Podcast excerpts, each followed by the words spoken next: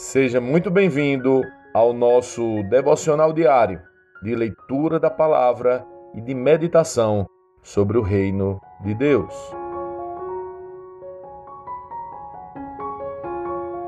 Vamos à leitura de Atos 18, vamos lá.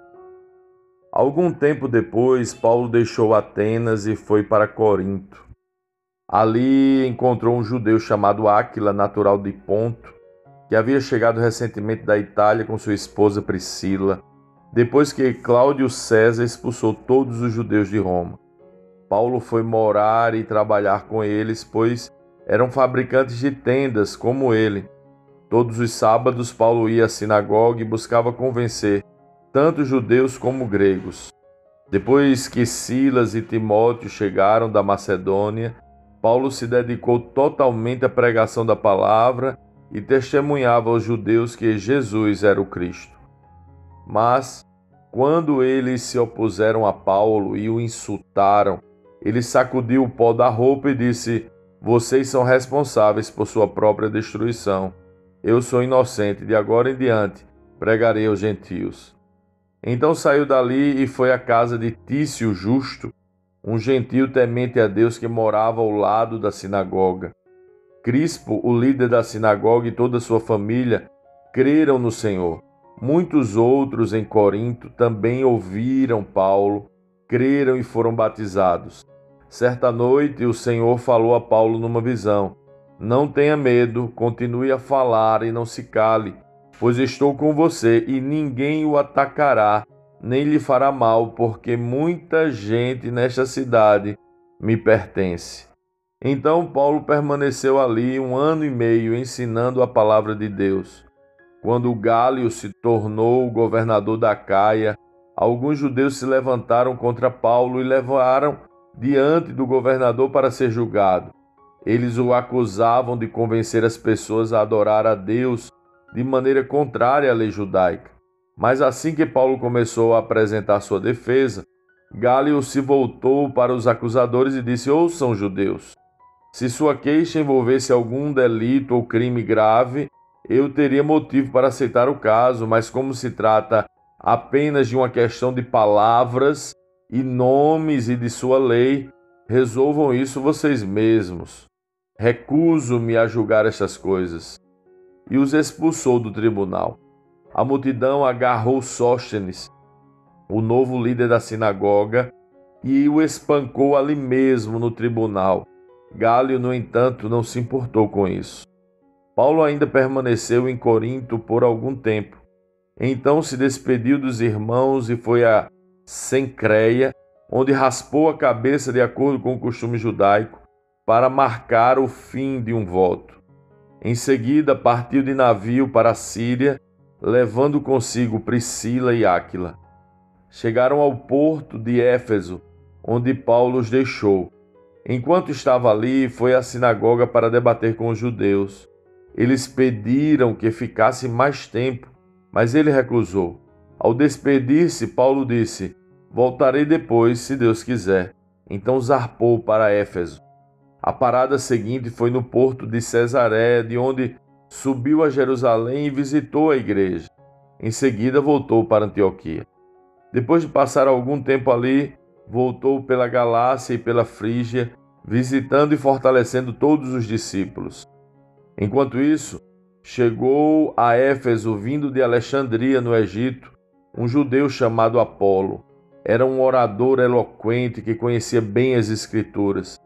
Tinha sido instruído no caminho do Senhor e ensinava a respeito de Jesus com profundo entusiasmo e exatidão, embora só conhecesse o batismo de João. Quando o ouviram falar corajosamente na sinagoga, Priscila e Áquila o chamaram de lado e lhe explicaram com mais exatidão o caminho de Deus. Apolo queria percorrer a Acaia e os irmãos de Éfeso o incentivaram. Escreveram uma carta aos discípulos de lá, pedindo que o recebessem bem. Ao chegar, foi de grande ajuda àqueles que, pela graça, haviam crido, pois em debates públicos refutava os judeus com fortes argumentos. Usando as Escrituras, demonstrava-lhe que Jesus é o Cristo.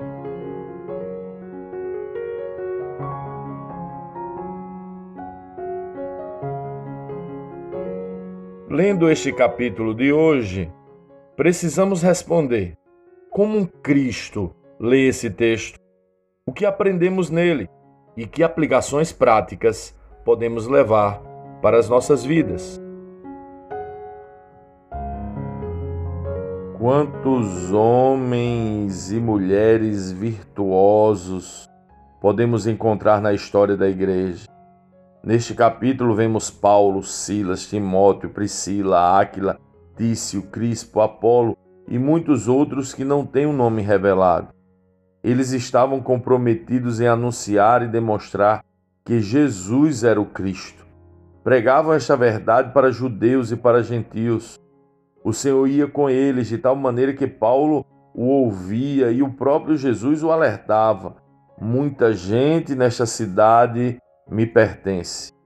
Eles estavam profundamente comprometidos em anunciar e demonstrar que Jesus é o Cristo. Iam de cidade em cidade, percorriam caminhos perigosos, atravessavam mares e viviam com este alvo. Iam por todos os caminhos, anunciando o Cristo. Anunciar o Cristo é revelar que Jesus pagou nossa dívida é revelar a graça, é revelar a eternidade. Esta é uma notícia que se deve propagar. Hoje, cerca de dois mil anos depois, muitas pessoas vivem afligidas, procurando sentido para suas vidas em cativeiros, aprisionados na religião ou no engano do mundo. O Senhor continua dizendo o que disse para Paulo: Muita gente nesta cidade me pertence. Em tempos de redes sociais, onde moramos todos numa grande cidade digital, penso que ele continua dizendo: muita gente nesta cidade me pertence. Aqueles homens e mulheres viveram para anunciar a graça encontrada no Cristo. O que eles fariam com os recursos que temos agora? Uma viagem desta de Paulo durava semanas, meses e até anos. Imagine o que eles fariam em nossa geração. Eles incendiaram o mundo com a mensagem do Evangelho andando pelas estradas. Nós podemos fazer isso através de um clique. Sim, muita gente nesta cidade pertence ao Senhor. Que a mensagem do Evangelho chegue a estes Talvez você ainda não tenha entendido. O Senhor pagou a sua dívida, pagou o seu pecado, ele perdoou você. Você pode adentrar nas moradas eternas e viver em paz diante de Deus, porque Jesus levou sobre si toda a condenação do nosso pecado. Jesus é o Cristo. Tudo foi por você. Agora, esta mensagem simples e poderosa está também sobre você. E o que você vai fazer com ela? O Senhor deixou uma mensagem para aquela geração, para a nossa geração e para todas as gerações. Vão e façam discípulos de todas as nações. Por isso, que o Espírito brade nos homens e mulheres deste tempo e de todos os tempos. Vão e anunciem o Cristo vão.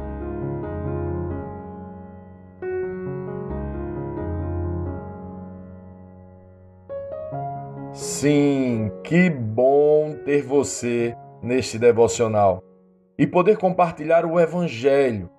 Mas, como sempre dizemos, o texto de hoje, o texto de cada dia, tem muito mais para oferecer, muito mesmo.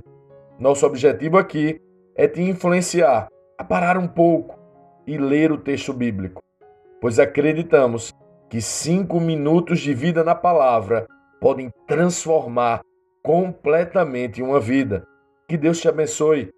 Leia, medite, comente, pergunte e adore o Senhor no seu lugar secreto. Este foi mais um devocional Lagoinha Camaçari.